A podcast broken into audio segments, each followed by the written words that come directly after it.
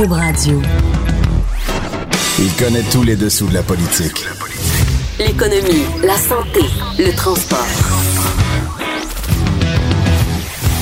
Chef du bureau d'enquête de l'Assemblée nationale. Antoine Robitaille. Là-haut sur la colline. Cube Radio. Excellent vendredi en direct du Cochon de Cube à, à Québec. Donc, excellent vendredi à tous. La colline est un peu endormie aujourd'hui.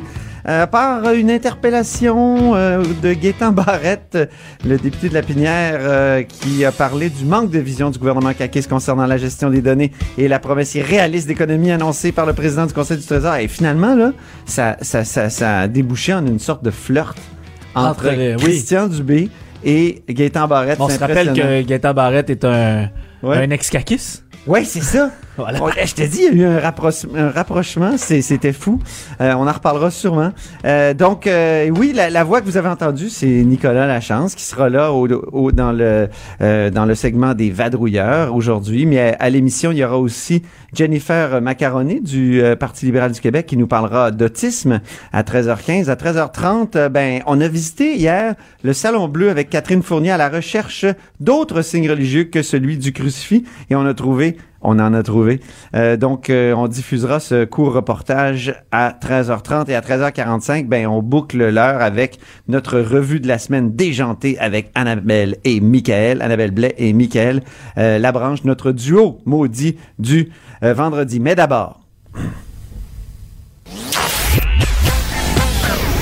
Il déterre les dernières nouvelles et déniche les plus récents potins. ça vaut la peine, c'est bien investi. Directement des coulisses du Parlement, voici les vadrouilleurs. Oui, Hey, ça c'est nouveau. Oh. Aimez-vous ça? Ben, ben On oui. déterre. Eh oui, oui. Bon, il y a le mot potin, mais c'est vrai, vous avez des potins Oh des oui. fois, les gens qui sont sur la colline. Alors aujourd'hui, on a deux vadrouilleurs. On en a un qui est euh, au Canada, donc euh, dans le rest of Canada, et on en a un ici en studio. On va commencer par celui qui est à l'étranger. Euh, bonjour Christopher Nardi, reporter au bureau d'enquête à Ottawa. Ah, il est pas encore arrivé. Bon, on va commencer par celui qui est en chair et en os euh, dans le studio, de moins en moins en chair d'ailleurs, de plus en plus en os. Euh, je sais pas. Je ne sais. Ben, pour... il est bien. Oui, oui, non, non, t'as maigri un peu, je trouve. Oh, oui, l'entraînement.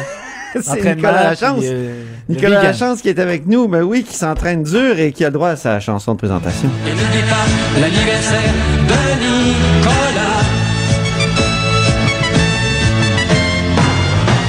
Des belles trompettes pour annoncer quelque chose d'intéressant, c'est-à-dire des tablettes tablettées. C'est quand même le meilleur, euh, Le meilleur titre. le meilleur titre depuis longtemps, là. hein. Dès qu'on a vu cette piste d'enquête-là. On avait déjà le titre. Oui, exactement. Les tablettes tablettées à l'environnement. Oui. Oui, oui, écoutez, c'est une histoire un peu absurde. C'est euh, Ouais. une histoire un peu abracadabrante. Ouais. En 2011, le gouvernement libéral, euh, en fait, le ministère de l'Environnement, à l'époque libérale, décide de, de vouloir euh, améliorer sa gestion des inspections environnementales. Oui. Donc euh, ça c'est les inspecteurs du euh, euh, de partout en province, dans toutes les villes se promènent dans les usines euh, ou euh, lorsqu'il y a des travaux. Euh, On, on comprend le concept. Des inspecteurs. Les inspecteurs sont là avec des formulaires, viennent vérifier si on respecte les normes environnementales. Il y a 109 critères. C'est comme on répond. fondamental. Exactement. Ensuite, le, le, le document papier était remis aux fonctionnaires, euh, remis aux fonctionnaires qui ensuite, eux autres, faisaient une analyse. Et lorsqu'il y avait des infractions, on envoyait par, parfois des avis d'infraction et il y avait des sanctions pécuniaires. L'objectif Bon. ici, c'était d'améliorer ça et d'y aller avec les nouvelles technologies. Ça nous a pris environ trois ans avant de trouver le concept désiré. Donc, on voulait créer un nouveau logiciel informatique sur lequel on donc qui, qui, présentait ce- cette espèce de de de grille informatique au lieu qu'elle soit papier. Mais ben, après ça, il fallait trouver un support à ce à ce nouveau programme. Donc deux ans après la création du logiciel, on a acheté un peu plus de 240 tablettes électroniques. Ah, Les tablettes euh, ben oui, parce que quand tu te déplaces, tu veux quelque chose Exact. de, de portable, de- ou comme on disait jadis, de portatif. Je Exact. trouve que c'est dommage qu'on ait perdu ce mot-là. Donc, les tablettes sont portatives. On, et là-dessus, on pouvait quoi? euh, remplir le formulaire de oui, façon électronique. on, euh, on, on était pas c'était comme des télécharger vrais rapidement, c'est ça. On, Des vrais ou faux ou des oui et non. on coche des cases. Mhm. Mais euh, comme on est à l'extérieur, ça prenait une- des tablettes quand même euh, un modèle spécifique. Robuste. Ben pour euh, résister aux intempéries. Parce Ben oui. que quand on, on est dehors puis qu'on va faire des, des inspections environnementales, parfois il pleut, parfois il neige, parfois Voilà. il fait très très froid au Québec, oui. puis d'autres fois il fait très très chaud. Donc, on a euh, fait un contrat d'un peu plus de 1,1 million de dollars pour 246 tablettes euh, qu'on appelle des tablettes robustes. Euh, ces tablettes-là, euh, donc 4500 dollars environ en moyenne pour chacune de ces tablettes. Et on s'est rendu compte, une fois sur le terrain en 2017, après avoir distribué à nos 240 inspecteurs qui étaient sur le terrain en 2017, que le logiciel ne fonctionnait pas. OK. Donc, euh, on a repris les tablettes, on les a remisées et le logiciel est en train d'être refait, restructuré. On essaie, on essaie fort, semblerait-il, malgré que nos sources nous, confirment que ça pourrait ne jamais aboutir. C'est toujours compliqué l'informatique euh, dans l'État du Québec, il me semble. Mais dans tous les États, hein, en pensant à Phoenix, à Ottawa, ça même, euh, c'est le même type de bordel pour employer notre Oui. mot fétiche quand on parle d'informatique au journal. On voulait pallier à la pénurie de main-d'œuvre.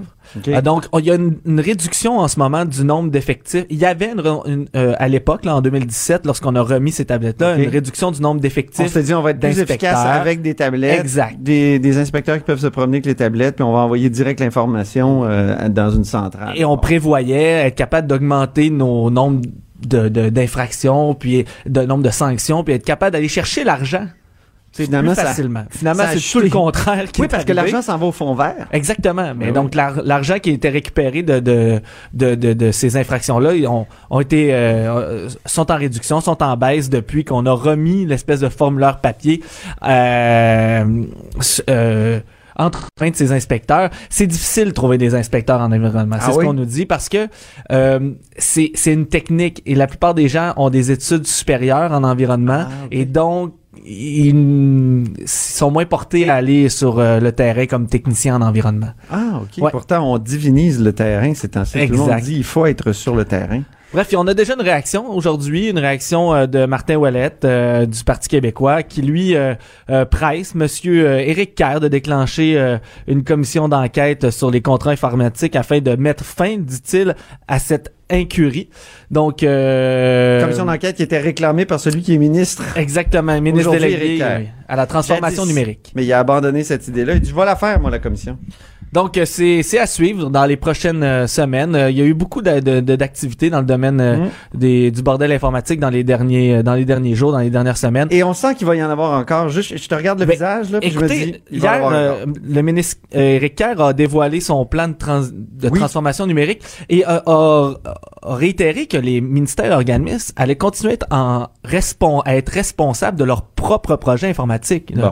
Bon. Donc, il- la possibilité de dérapage Les racines du mal sont là. toujours là. OK. Merci beaucoup.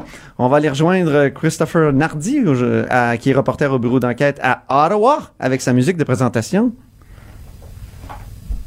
Non? Ah, Eh oui, c'est c'est Charles Bois qu'on qu'on utilise à chaque fois qu'on a un vadrouilleur fédéral désormais. Alors bonjour Christopher, ça va bien? Ça va bien, toi, Antoine? Tu nous parles donc euh, aujourd'hui d'une ministre qui veut pas faire de sémantique? Ben, écoute, elle ne veut pas jouer avec les mots, mais je, je me permets une rare analyse là, euh, en tant que journaliste. Je, je fais rarement ça, mais je me permets une rare analyse en, en disant que pour une femme qui ne veut pas faire de sémantique, je trouve qu'elle joue beaucoup avec les mots. Alors, dis-nous un peu de, de, de quoi il s'agit. là. Tu nous as annoncé ça ce matin, tu, nous as dévoilé ça ce matin.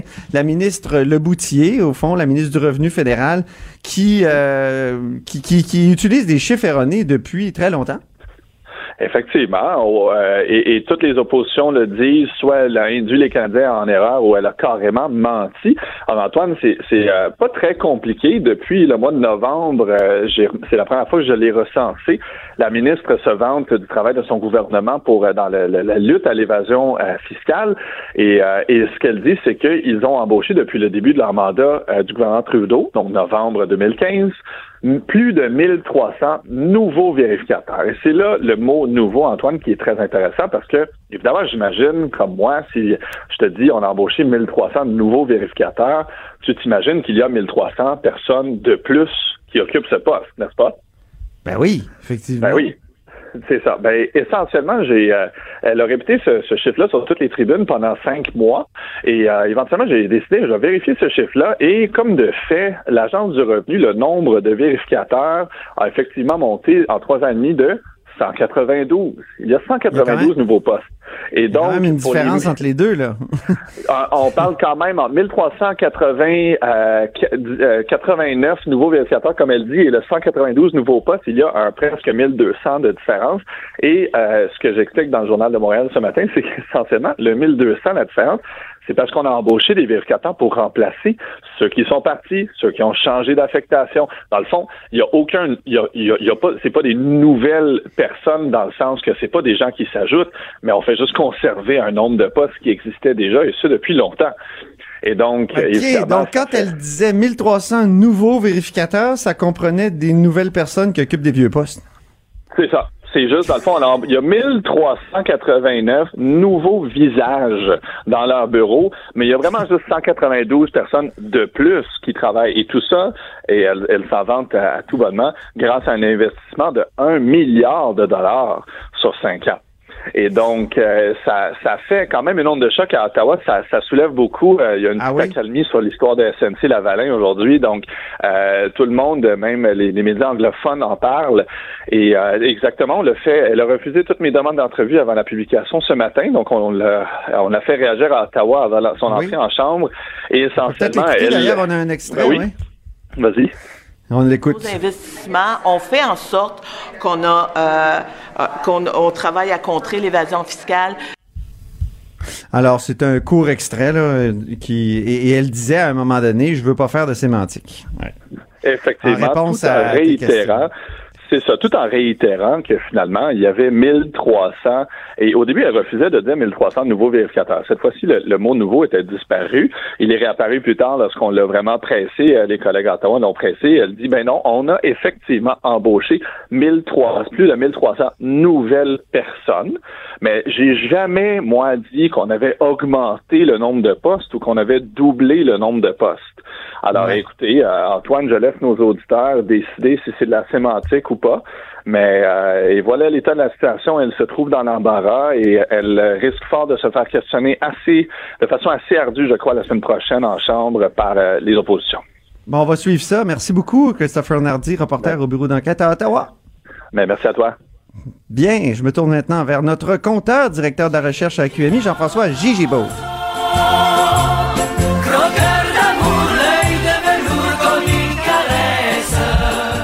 On croque deux choses en ce vendredi. D'abord, on croque la caisse de dépôt, puis ensuite les chiffres de l'emploi. Oui, on va croquer la, la caisse de dépôt. Euh, et- Quel bout tu veux croquer, la ben, caisse? Le bout de Christian Dubé, Ah! hein, notre euh, président du Conseil du Trésor euh, bien-aimé, euh, parce que on, on- on le sait, évidemment, il était à la caisse de dépôt auparavant. Il avait d'ailleurs quitté la CAC une première fois pour aller faire plus d'argent à la caisse de dépôt. Faut croire qu'il en a fait assez. Il est revenu et il est maintenant au, euh, au, Quel au Conseil du... Non, ça m'est jamais arrivé. Parlant de cynisme, euh, on parle de Monsieur Dubé parce que Monsieur Dubé avait une, une direction complète euh, euh, sous lui, dans le fond, à la caisse de dépôt, qui s'occupait des placements au Québec. En soi, c'est très bien. Mais là, euh, ce qu'on sort ce matin, c'est que M. Dubé avait une petite équipe qui est devenue grosse et qui est devenue très grosse, qui a quadruplé et euh, pendant son passage à la caisse. Et malgré le fait que l'équipe passait de 16 à 68 employés, ben le nombre de transactions diminuait et le nombre d'investissements que faisait sa gang diminuait aussi. Donc, euh, le- le- évidemment, du côté de la, de la, de la caisse, euh, on voulait pas fournir de, de, de précision, notamment sur leur salaire. Et euh, la question était pourtant très pertinente parce que les emplois semblables à la caisse, Antoine, attention, Oui, combien? en moyenne 300 000 Ah ben, Si on prend le total de salaire et autres, autres avantages, rémunération variable, tout ça, donc 300 ça 000 laisse de la monnaie pour acheter euh, du chewing gum. Voilà. Et, et le problème, c'est que les, les, les résultats suivent pas. Ouais. Euh, Ah oui, ah oui, c'est ça le problème. Ben, c'est- c'est-à-dire qu'ils sont plus d'employés, mais ils font pas plus d'investissement, donc ils, ils aident pas plus d'entreprises. Euh, maintenant, bon, ce qu'on nous dit du côté de la caisse, le seul élément de réponse, c'est qu'il y a des gens qui ont été déplacés. Parce que euh, c'est vrai, faut l'expliquer, euh, la division de Monsieur Dubé à la caisse, c'était ce qu'on appelle une division horizontale. Ça veut dire des gens qui viennent toucher un peu à tous les secteurs. Parce que normalement, à la caisse de dépôt, il va y avoir, par exemple, une équipe qui va s'occuper simplement, disons, des placements à revenus fixes, par exemple. Donc, ils achètent des obligations d'épargne du Canada ou du Québec. Ils ne font que ça. Tu as une autre équipe qui vont s'occuper, par exemple, de placements boursiers seulement. Donc, ils, sont divisés plus par type de placement, tandis que M. Dubé dirigeait une équipe, lui, ils- on s'occupe de tous les types de placements, mais seulement au Québec. Donc une équipe un peu horizontale. Donc c'est possible, c'est possible qu'il y ait eu des des transferts de des transferts d'employés d'une division à une autre, mais comme ça arrive malheureusement trop souvent à la de dépôt, on, on est un peu avare d'informations. Euh, on n'aime pas donner beaucoup de détails. On n'est pas c'est pas l'organisme le plus transparent au Québec, je Non, pourrais hein. vous dire.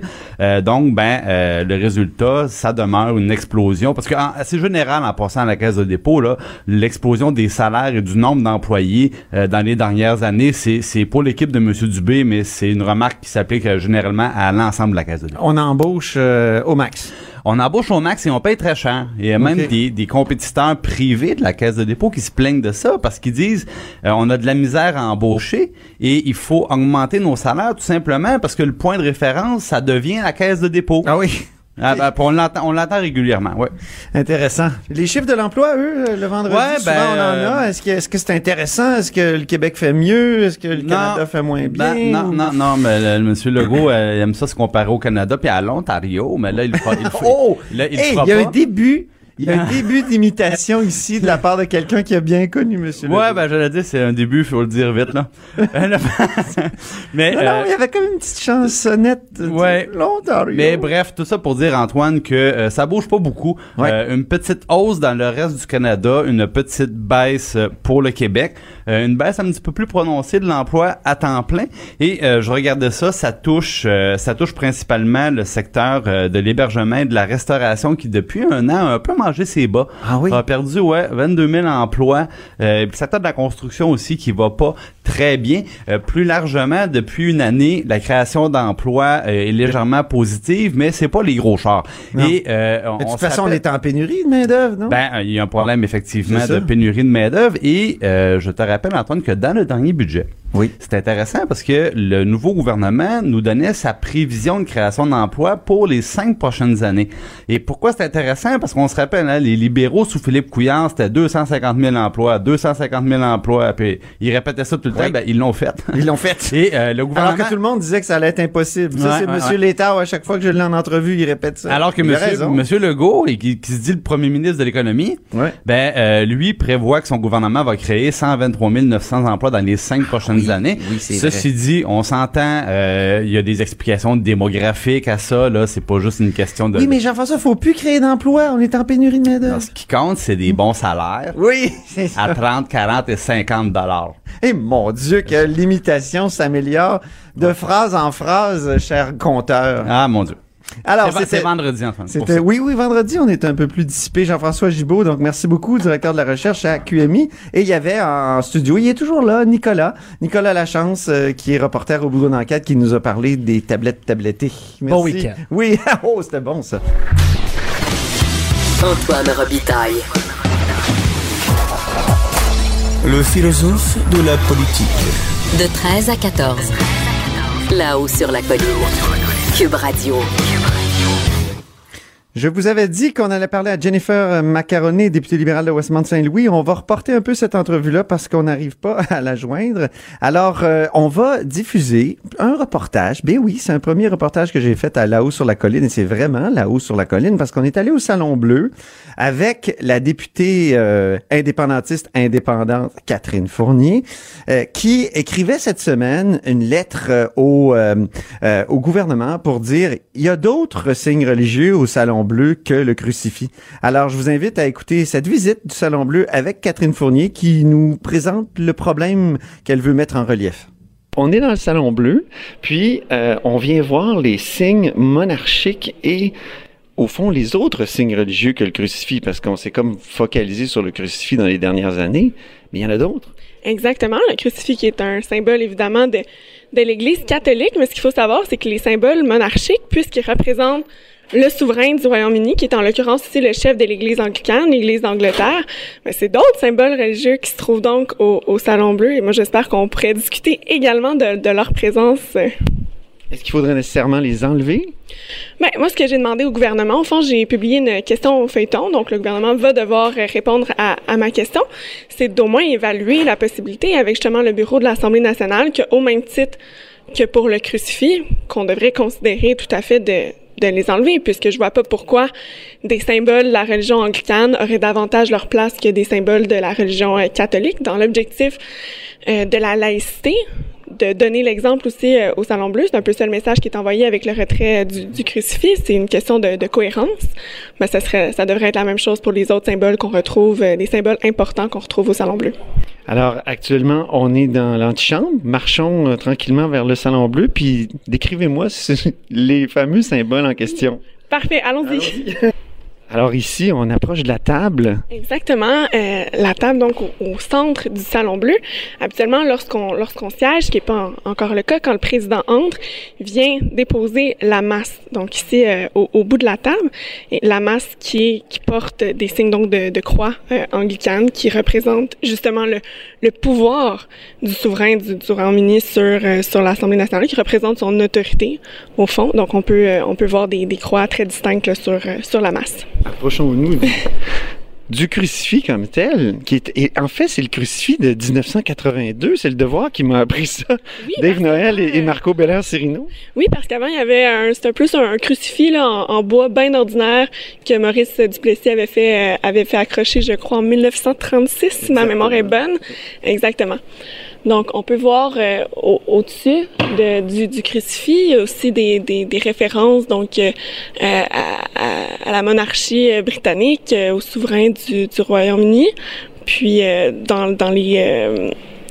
au- au-dessus du, trône également, il y, a, certaines références. Il y a une croix au-dessus de, au-dessus de la couronne qui rappelle donc le lien, le, lien direct entre le pouvoir du Royaume-Uni et euh, le pouvoir sur, euh, sur l'Église anglicane, parce que le souverain du Royaume-Uni porte ces, ces deux rôles, euh, ces deux chapeaux euh, à la fois.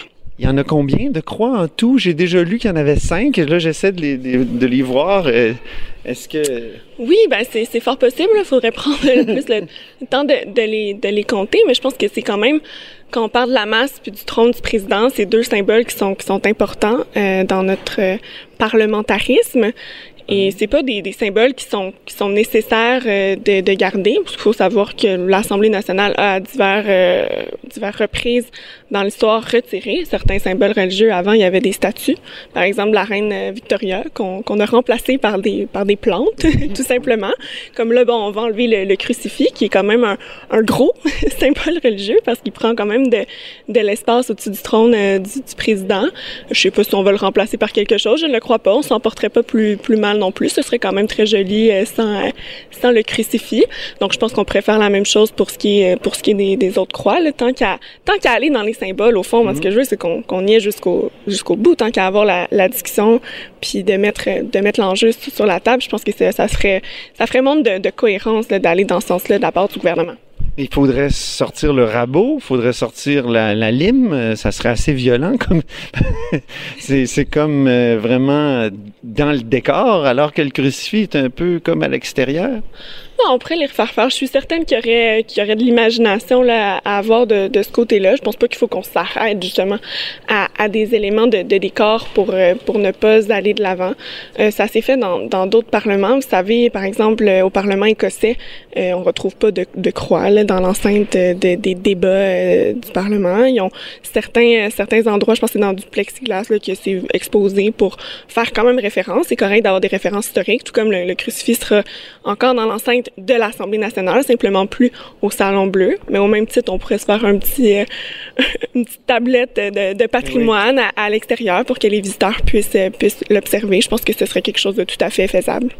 Moi, j'ai l'impression que les symboles euh, monarchiques et religieux monarchiques sont peut-être plus activés que les symboles, que le symbole catholique qui est le crucifix. Parce que le symbole catholique, il y a une bonne partie de la population qui ne pratique plus, qui est déco- alors que les symboles monarchiques religieux, c'est lié au régime politique qui est le nôtre. Et est-ce que c'est votre impression aussi? Euh, oui, c'est sûr. Ça, on- à la soumission du Québec, d'une certaine Je façon. me rappelle pas assez, mais justement, d'avoir ces symboles de l'autorité monarchique britannique, c'est quand même assez fort. Ça veut dire que c'est en quelque sorte la monarchie qui a l'autorité sur l'Assemblée nationale. Pourtant, l'Assemblée nationale qui est élue par, le peuple euh, du Québec. Donc ça, c'est clair que, ça pose problème, à mon sens, aujourd'hui, euh, en, en 2019. Et d'avoir ces symboles-là, même au-delà de l'aspect évidemment religieux, ben, c'est aussi tout le questionnement qu'on peut avoir autour de la présence de la monarchie britannique euh, au sein de l'Assemblée nationale. Et, et ça, ça rappelle le débat sur le serment aussi. Oui, tout à fait, tout à fait. Ça, ça le rappelle, c'est sûr. Le fait qu'on soit obligé dans les faits de prêter euh, serment à la reine d'Angleterre lorsqu'on lorsqu'on veut siéger comme député, euh, c'est sûr que c'est un peu renversant là, quand on arrive ici euh, alors qu'on a été élu par personne d'autre que les électeurs de, de notre circonscription, par les électeurs euh, du Québec. Donc, c'est vraiment spécial. Puis ça aussi, j'espère que le gouvernement va pouvoir remettre ça en, en question parce que c'est jamais écrit comme tel dans la loi que c'est une obligation. C'est vraiment une interprétation qui a été faite euh, de, la, de la loi constitutionnelle. Puis à la limite, euh, le Québec est même pas signataire de la, de la Constitution. Donc, on pourrait toujours argumenter sur vraiment la validité de, de ce serment-là. Puis euh, je sais qu'il y a le collègue de Jean Lesage qui a déposé un, un projet de loi à, à cet effet. J'espère que, que le gouvernement va pouvoir, euh, va pouvoir l'aborder. Je sais qu'il avait déjà ouvert la porte par le passé. Il est peut-être temps qu'on qu'on puisse en, en débattre. Pour ce qui est de, de la laïcité, quand on regarde la Constitution, on, on voit euh, que euh, le, le Canada est, euh, comment dire, soumis à la suprématie de Dieu. Est-ce que ça aussi, c'est pas en profonde contradiction avec notre volonté de laïcité au Québec?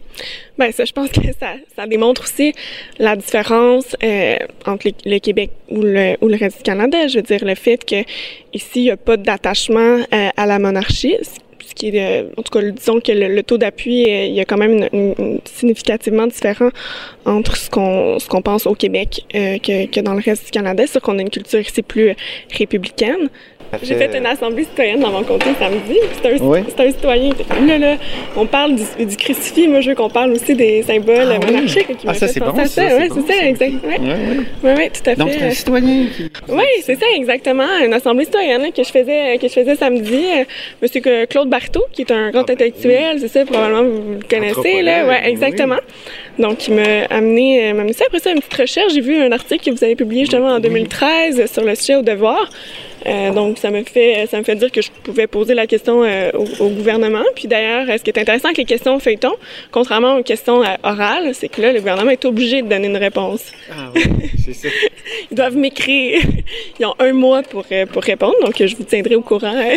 Mais vu que c'est le, le bureau de l'Assemblée nationale qui va se pencher sur le crucifix, est-ce que ça devrait pas être le bureau aussi à qui on adresse la question? Oui, puis c'est ça que j'ai demandé, euh, c'est ça que j'ai demandé au, au gouvernement. Mais en fait, le gouvernement va faire la recommandation au bureau de l'Assemblée nationale de retirer le crucifix. Donc, je- moi, ce que je leur ai demandé, s'ils allaient faire la même recommandation en ce qui concerne les symboles anglicans Très au bureau de la Ça se passe comment, votre vie d'indépendantiste indépendante? Ça passe bien, vraiment. C'est. Moi, j'ai une belle vue, moi, de tout le, de tout le salon bleu, justement, directement euh, vis-à-vis euh, du trône euh, du, Près du commutateur? Oui, tout à fait. Je regarde comment ça se passe. Non, mais c'est intéressant parce qu'en tant qu'indépendante, je vois tous les dessous aussi de l'Assemblée nationale parce que je suis incluse dans tous les échanges aussi avec les leaders parlementaires, dans toute la négociation. Aussi, comme députée indépendante, le gouvernement a besoin de mon consentement pour, pour tout. En fait, à- au même titre qu'un groupe parlementaire. Donc, c'est vraiment intéressant de voir davantage aussi, ça me permet de, de constater comment le Parlement fonctionne plus, euh, plus en détail. Puis vous vous êtes fait de nouveaux amis, euh, je pense à, Guy Ouellet, par exemple, avec qui vous jasez souvent. Ouais, ouais, ben les gens qui sont qui sont autour de moi, là, les députés du gouvernement aussi, euh, c'est des gens très gentils. Ça change un peu la dynamique. Moi, avant, j'étais juste à côté des, des, des libéraux, puis l'ambiance était pas était pas très bonne parce qu'il y a beaucoup d'acrimonie. En tout cas, il y en a eu pendant plusieurs euh, semaines entre les entre les deux. Donc là, c'est plus calme dans mon coin. C'est le fun. Ça permet d'observer euh, plus attentivement euh, ce qui se passe. Puis la suite, euh, où vous en êtes dans la réflexion sur un nouveau mouvement ou un nouveau parti? Ben sincèrement là, je suis plus à l'étape de prendre un petit peu de recul parce que j'ai même pas eu encore eu le temps de prendre euh, connaissance de tous les messages que j'ai que j'ai reçus là depuis euh, depuis le 11 mars parce que bon cette semaine-là a été très très intense. Après ça, je suis revenue justement au Parlement, l'adaptation, le déménagement de bureau, toutes les, les procédures à titre de députée euh, indépendante. Donc ça me ça m'a beaucoup occupée, mais là je vais je vais prendre le temps justement de, de regarder tout ça. Il y a plein, je sais qu'il y a plein d'idées là qui m'ont été qui m'ont été communiquées. Fait que j'ai le goût de rencontrer justement ces, ces gens-là qui m'ont qui m'ont contacté. De 13 à 14. Là-haut sur la colline. La politique autrement dite. Cube Radio. C'est vendredi, donc euh, c'est le jour de notre duo maudit. Ceux qui nous font vraiment une, euh, une revue de presse, pas une revue de presse, une revue de la semaine politique en chansons, en extraits sonores. C'est toujours très agréable. C'est le duo Annabelle et Michael. Bonjour, les amis. Bonjour. Donc Annabelle Blais, journaliste au bureau d'enquête, euh, mais aussi reine de, de karaoké. Je t'ai rendue à impératrice parce Ah ouais. que j'ai commencé Oh, par... Oui, c'est ça, exactement. Puis il y a Michael Labranche, qui est Oui. producteur de contenu euh, web euh, politique, euh, donc re- responsable entre autres euh, de la zone ASNAT. On commence par Annabelle avec sa chanson de présentation. Il y en a pas peut-être, mais je peux la chanter. Oui. Annabelle, t'es cruelle. Il y en a plusieurs, hein. mais- Oui, j'en ai deux. euh, Oui. Je pense que j'en ai trois. Il y en a deux que c'est Oui. Annabelle est méchante, puis il y en a une qu'Annabelle est gentille. Oui, puis il y en a une, c'est Annabelle, tu es la plus belle quand, Quand tu te, tais. C'est bol. Mais tu parles beaucoup. On aime ça, au contraire, quand tu parles, nous. Et surtout quand tu nous parles de chansons le vendredi. Oui. Alors, euh, comment résumer cette semaine en chansons? Ben, cette semaine, c'est vraiment particulier parce que je trouve de- depuis le début de la session, il y a toujours un enjeu qui monopolise toute la semaine. Euh, et encore euh, cette semaine, ça a été beaucoup la laïcité. Alors là, Antoine, on s'est dit qu'on ferait une battle de chansons. Je sais pas la- laquelle on met en premier. Moi, je pense que ce serait mieux de commencer avec ton extrait. Parce que Ah moi, oui? mon extrait répond au tien. Ah, Oui. parfait. OK. Alors, moi, ma chanson de la semaine, ça tourne autour de la déclaration de Geneviève Guilbeault, qui a Mhm. dit si les gens qui seront pas contents de, de l'application de la loi dans tel endroit ou tel autre, ben, ils n'ont qu'à appeler les services policiers. Alors, écoutons la chanson que j'ai choisie pour résumer tout cela. Les gens vont aviser les services policiers. C'est comme l'application de n'importe quelle loi au Québec.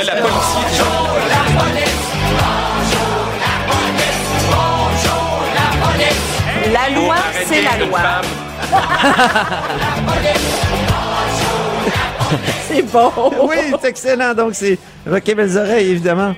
Oui, Dans sur les années 80. Pourquoi chanter? Indépassable. Ah, c'est- oui, oui, c'est l'horizon indépassable de la chanson parodique euh, au Québec. On Mais- t'écoute, euh, Mais Annabelle. oui, mais parce que Geneviève euh, Guilbeault a fait cette sortie, on s'entend que euh, elle l'a échappé et ce que j'ai trouvé particulier, c'est la réaction du premier ministre qui tout de suite après est arrivé pour euh, bon, on comprenait qu'elle avait fait une erreur et il l'a pas vraiment défendu, ça a été très particulier sa sortie en fait et euh, il nous a dit euh, j'ai demandé à tout le monde de faire un débat serein. Euh, c'est pas le temps de prononcer des mots qui représentent des moyens qui pourraient être utilisés. Il y a des ministres qui ont peu d'expérience et qui tombent dans le panneau des journalistes et prononcent des mots sur des moyens. Et il a même dit, un politicien d'expérience sait qu'il ne doit pas commenter les hypothèses. C'est quand même un gros camouflet. Oui. Et ça m'a inspiré cette chanson. J'entends du soir au matin les mêmes mots, toujours le même refrain. Bla bla bla, c'est ton défaut.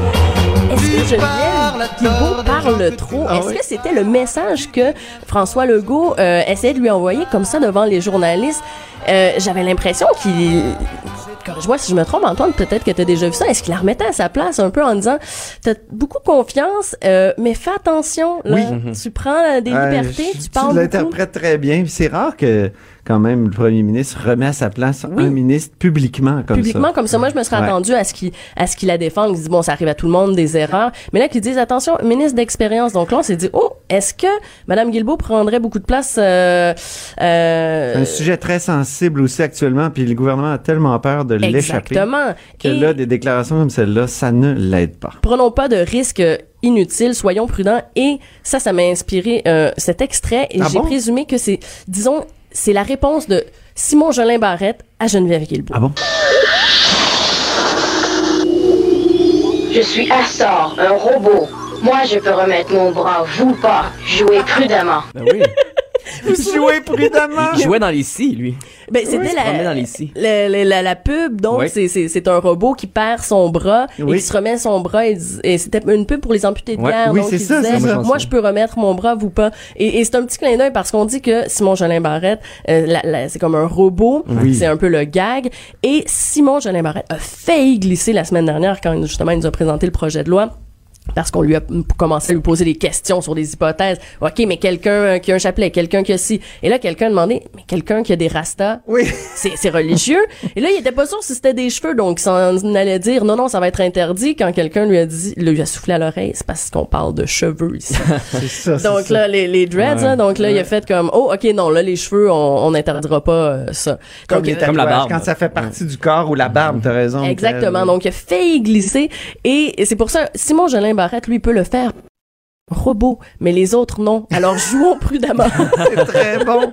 C'est excellent. Ça nous rappelle. c'est- C'était quand même une étrange pub. Oui, ah, mais moi, Moi, ça m'a marqué. souviens. J'étais toute Oui. jeune. Et je- ça m'a marqué, là. Ah, puis elle a joué longtemps parce que moi aussi, il me semble que j'étais jeune. Oui, puis c'était quand même... le- Ah, bon. Ah, ouais. C'est le membre de la FADOC qui dit ça, là. Il semble que c'était bien fait, les effets spéciaux de ce Oui, film-là pour oui. le temps. Quand Puis, même. C'était même quand même traumatisant, même si le robot, vous avez pas l'air de le trouver ça, trouvait pas ça grave de perdre son bras, mais moi, je me souviens, ça me marquait. Il était comme dans un cylindre. Oui, Oui, il, oui. il passait à travers euh, des, cylindres. Puis, Faudrait qu'on euh, fasse un scies. montage avec. des scies, carrément. Il joue dans un parc assis. Faut que tu fasses Qui ça. Oui, un parc assis, c'est ça. Il faut que tu fasses un montage avec le visage de Simon Jolin Barrette. Et Dallastar. Oui, ah, ça serait trop Ouais. drôle. Donc cet après-midi, on mettra ça en ligne si tu si as le temps. Donc, Michael Labranche, producteur de contenu euh, web numérique. Tu as le droit aussi à une chanson de Oui. présentation aujourd'hui? Mais je me suis dit, on avait eu euh, l'opinion de tous euh, cette Oui. semaine, mais euh, le crucifix, lui, de la- du Salon Bleu, Oui. qu'est-ce qu'il pense? On a une chanson. Ok, parfait.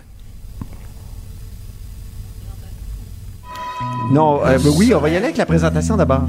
est venu se poser ce matin sur la branche. Oiseau. La branche. Oh! Hein? J'aime ça? Ça, c'était la chanson de présentation. Ouais. Puis maintenant, t'avais ta chanson de la semaine. Oui. Oui, qui parlait de laïcité aussi. T'es où, vieux? C'est où tu te caches quand l'on arrache C'est où tu te terres quand c'est la guerre Quand je suis perdu C'est Boum Desjardins. C'est boum! Oui. Dieu, t'es où? C'est ça T'es dit, le où, Dieu? là. Tout le monde parle de moi, mais Dieu, t'es où? Ah, Eh oui. Ah, C'est songé Ah, quand même, hein? Non, mais c'est une question très importante. Il y a bien des gens dans bien des périodes de l'histoire plus, qui se sont euh, dit, il était où, Dieu? Hein? Mhm. Boum a plus le temps de réfléchir à ces questions-là maintenant qui. euh, Il est revenu, là. La chicane, c'est revenu, là. Ah oui, mais là, il était, à Saint-Émile. il était pas devenu agent immobilier? Il est revenu euh, avec la chicane. OK. Il peut faire les deux, hein? Ben, c'est parce qu'il y avait pas un slogan, le maison, boom immobilier, quelque Ah, chose? le boom. Je pense qu'il était vendeur de chars. Ah, bon, en tout cas, de belles perspectives. Deuxième extrait de Michael Euh, dis-moi, parle-nous. Oui, oui, je pensais qu'on en lançait l'extrait, mais euh, c'était le bulldozer, en fait. Ah! Est-ce que c'est devenu le nouveau mot préféré des politiciens? Euh, Pierre Arcan l'a dit trois fois cette semaine dans ses questions adressées à M. Legault. Et je me suis dit, est-ce qu'il parle de construction, étant donné qu'il y a des rénovations à l'Assemblée nationale? Euh, mais là, j'ai cherché, j'ai fait un grand travail de recherche. Je sais que vous aimez ça, vous, au bureau d'enquête. Alors, je me suis dit, je vais peut-être gagner un prix Judith Jasmin. Ah oui, cette recherche. parce qu'on sait qu'Annabelle est, voilà, ça, est l'ai en souligné, euh. nomination. Pas pour une Bravo, chronique sur le karaoké, mais pour un article sur le cannabis. Bon. Alors, je me suis rendu compte qu'il y avait d'autres élus aussi qui utilisaient euh, le mot bulldozer, dont Marc Tanguay, euh, Simon Jean Barrette et Gabriel Nadeau-Dubois. Et j'ai fait un montage avec euh, Wow. six extraits. Pendant que le ministre agit avec la délicatesse d'un bulldozer, là, il y a des gens dans le réseau qui lancent des appels à l'aide. On est 84, vous allez laisser parce que le bulldozer passe, mais le gouvernement donc aurait pu passer euh, le bulldozer. C'est ce qu'il appelle sa stratégie bulldozer. Le premier ministre y va, c'est la technique bulldozer. Vraiment bulldozer l'Assemblée nationale. Comment le, le chef de l'opposition officielle peut-il appeler ça bulldozer? Franchement, il y a une drôle de définition du mot bulldozer. Renoncer à sa méthode habituelle, la méthode bulldozer, c'est-à-dire rouler sur tout le monde qui ne pense pas comme lui.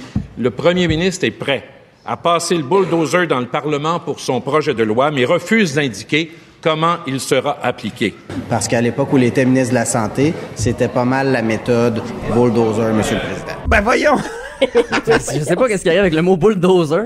D'abord, il faudrait dire bouteur. Oui, En français, hein? En français, c'est bouteur. Oui, je suis sûr que si Lionel était là, il nous le rappellerait. Mais d'abord d'inventer un Lionel verbe, Mené, oui. bulldozer. Bu- bulldozer. C'est Et quand même- même euh, assez audacieux. Et même si on dit bulldozer, hein, c'est pas plus.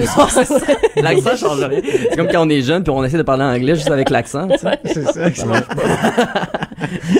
Michael Labranche, deuxième extrait pour vous. Oui, en fait, c'est Marc Tanguay. Je me demande si euh, il a adopté le style de François Paradis. Ah on bon? se souvient, en 2015, euh, Monsieur Paradis euh, s'était adressé aux caméras de l'Assemblée nationale au Salon Bleu en, en parlant aux gens à la maison, peut-être des, des vieux réflexes de TVA en direct.com. C'est ça. Mais là, cette semaine, c'est arrivé à Marc Tanguay. Même quand il s'est prés- quand il est arrivé sur le trône, il a fait un discours. Il a dit inquiétez-vous pas, je prendrai pas de, de courriel de, de gens à la maison. Ça. Et c'était très bon. Ah oui, Mais là, euh, j'ai- découpé les deux extraits, euh, celui de Marc Tanguay et euh, de François Paradis en 2015. Et là, faut se rappeler que tout en disant ça, il regarde la caméra. Marc Tanguay, député de La Fontaine. Oui, libéral. On- Monsieur on le Président, la population est juge. J'ai posé une question très précise. La ministre, comme en commission parlementaire, n'a pas répondu à la question. Elle dit qu'on dépose des amendements. La population qui nous juge à la maison, c'est-tu correct de déposer un amendement pour ne pas permettre à la ministre de bypasser un comité de sélection, si vous me permettez l'expression, Monsieur le Président? C'est ça la question. Le ministre aime pas ça. Système informatique, c'est pas ça. C'est système informationnel, informatique. Dans ma tête à moi, si vous êtes à la maison et que vous servez de votre ordinateur et que vous parlez aux autres, dans ma tête à moi, ça ressemble un peu à un système informatique. Ramenons ça dans nos établissements. Ils devront faire la même chose. Les établissements devront donc se parler. On fait ça comment? Et voilà. Il fait école. Et je m'adresse aux Hein? gens à la maison. Donc, Ah oui, François on ouvre Paradis les lignes, fait école. On ouvre les lignes. On n'est pas loin de ça.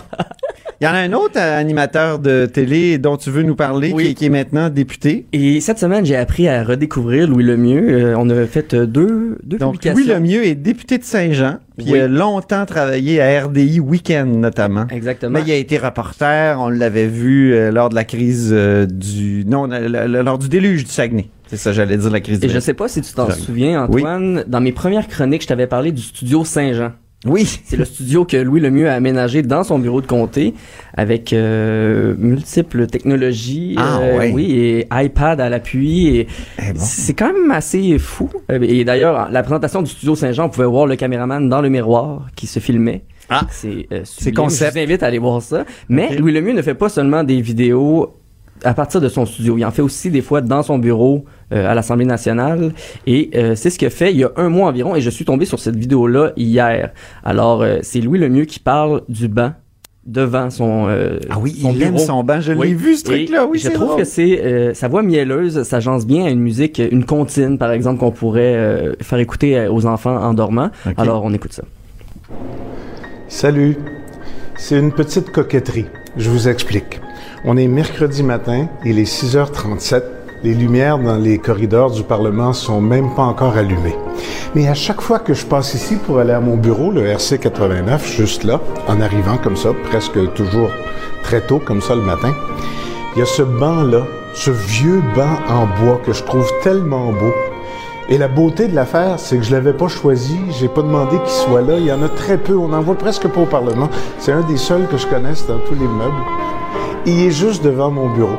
Et je trouve ça tellement beau, je le trouve tellement. C'est pas un banc de quêteux, là, mais c'est, pas un banc d'église non plus. C'est un banc comme il y a dans, comme il y avait il y a très longtemps dans les immeubles à bureaux du gouvernement. Ben, ça m'a fait plaisir et même ça m'a fait un petit quelque chose de vous montrer mon banc. Ben, il pas moi le banc, là, il pourrait venir le chercher, là, mais, mais j'espère que non parce que je commence à y tenir. Donc, j'étais content ce matin de vous montrer mon banc dans le corridor du passage du Parlement qui mène au RC 89, le bureau de votre député de Saint-Jean. Merci. Salut. C'est tout? C'était C'était la présentation du banc. Du banc. Mais la vidéo dure en tout 11 minutes, mais il en Ok. parle au début et à la fin. Moi, j'ai fait un montage avec les deux et j'ai rajouté Somewhere Over the Rainbow. Ah Derrière. oui, c'est ça qui jouait en arrière. Ça faisait vraiment... Ouais. euh, c'est ça. euh, Donnez-lui une commission parlementaire à quelqu'un, là. Ah oui, Ah, il ben, des il est président responsabilités. des fois. Oui? Oui, j'avais pris une photo aussi d'une fois où il se sommeillait derrière un, Oui. un député. Peut-être qu'il pensait à son banc. oui, il avait peut-être pas assez passé de temps sur son banc. Hein? Mais j'aimerais que Simon Jolin Barrette parle avec autant d'intensité du projet de loi 9, par exemple, ou du projet de loi 21. Ça serait, Oui. ça serait, Oui, ça serait le moins robotique, Oui. moins Ça serait plus serein, en cas. Plus d'émotion. Oui, un, Oui. un débat. Il faudrait qu'il arrive avant que les lumières s'ouvrent à l'Assemblée nationale. oui, c'est ça. Oui. C'est, c'est sympathique, mais je sais pas s'il y a des gens qui écoutent ce type de, de, Euh, il y avait, de de vidéos-là mémoire, de il y la avait part 20 des... mentions j'aime et 3 partages. Bon, toute sa famille. Oui. C'est pas pas. Les oncles et tantes. Ouais, c'est ça. Oui, exactement. Famille élargie. Est-ce qu'on a un dernier extrait? Non, c'est pas un extrait. Ah non, c'est pas un extrait. C'est euh, une, une publication Facebook OK. de euh, Madame Christine Saint-Pierre, qui est députée d'Acadie, je crois, euh, du Parti libéral, et qui, de manière très passive, agressive, euh, euh, euh, euh, lançait une, une- tirait une pointe à, à, à la CAQ et à François Legault. Donc, je vous lis la description qu'elle a, qu'elle qu'elle a écrit à côté de sa, sa photo de profil. En mon nom personnel et au nom de tous les miens, je tiens à remercier chaleureusement la CAQ et le PM François Legault de nous permettre de garder notre nom de famille. Hashtag PL21. En référence à son nom, Saint-Pierre. Ah! Oh, Ah, OK. Donc, Allez euh, penser quand même. On n'a pas même- laïcisé. C'est vrai qu'il y a des saints partout euh, au Québec. Hein? Surtout Euh, dans les bars de danse. Oh, oh, il l'a fait! je l'ai fait. Tout le monde y a pensé, Michael l'a dit. Moi, je l'avais pas pensé. Faudrait que ce soit inscrit au procès verbal. moi, moi non plus, j'avais même pas pensé ça. Bon, aïe, aïe, aïe. Sur ce délire euh, se termine, ben oui, là-haut sur la colline. Malheureusement, on n'a pas eu l'entrevue qu'on voulait avec Jennifer Macaroni sur euh, l'autisme, mais on va y revenir sûrement la semaine prochaine. Alors, euh, restez euh, d'une certaine façon à l'écoute de là-haut sur la colline. Et merci à toute l'équipe. Merci à Joanie Henry à la mise en onde, Alexandre Moranville et Véronique Morin à la recherche. Alors, euh, on se reparle lundi. Hein? Bonne fin de semaine à tous. Cube Radio.